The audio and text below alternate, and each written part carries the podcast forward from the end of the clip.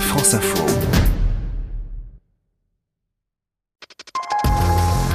Edwige Coupez, c'est demain le début du salon Vivatech qu'on va suivre sur France Info, notamment avec Jérôme Colombin.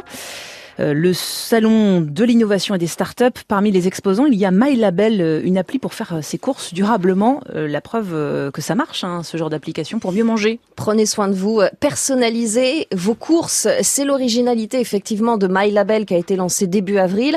À vous en fait de choisir vos critères pour ensuite sélectionner un produit quand vous faites vos courses en rayon. La mhm. santé arrive en premier, mais son fondateur Christophe Urbain remarque que ce ne sont pas les qualités nutritionnelles des aliments qui intéressent le plus les utilisateurs de cette appli, mais plutôt de savoir s'il y a ou non des pesticides ou des additifs dans le produit qu'ils choisissent. Mhm. Arrive ensuite d'ailleurs la thématique de l'environnement, avec là l'absence d'huile de palme ou bien encore de connaître l'origine locale du produit. Et puis enfin l'aspect social. Les utilisateurs sont soucieux de savoir si euh, le producteur est bien rémunéré ou alors ils s'inquiètent du bien-être animal. Du coup, bah, quand vous scannez un produit en rayon, je sais pas les céréales du petit déjeuner en ce moment par mhm. exemple, et eh bien quand vous les achetez en ligne ou euh, quand vous les achetez en rayon, il y a un smiley rouge qui apparaît, donc le smiley euh, de MyLabel. Si par exemple ces céréales contiennent de l'huile de palme. Et c'est vraiment fiable? Alors c'est toute la question de ces applis. Yuka, qui est l'une des plus connues, utilise en partie des données fournies par les fabricants eux-mêmes. Ah MyLabel a donc voulu se démarquer et se base sur les données des associations comme 60 millions de consommateurs ou encore des acteurs nationaux comme l'Institut national de la consommation. Et il y a d'autres applis qui proposent de personnaliser hein, les critères de sélection. Oui, c'est un peu l'originalité. Euh, notamment, il y a Xtag, Xtag, qui est l'appli imaginée par Laurent Tonnelier et qui a gagné le concours Lépine la semaine dernière.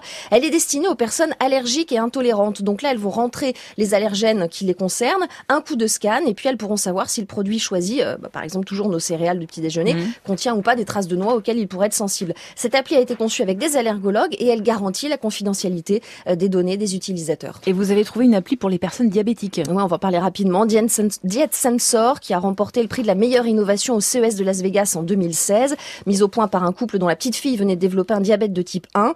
Euh, depuis, le concept a évolué. Il pouvait être utilisé par tous ceux qui veulent rééquilibrer leur alimentation. L'appli va jusqu'à dicter ses courses et la composition des repas. Il y a aussi des applis pour les végétariens et les flexitariens. Merci beaucoup Edwige.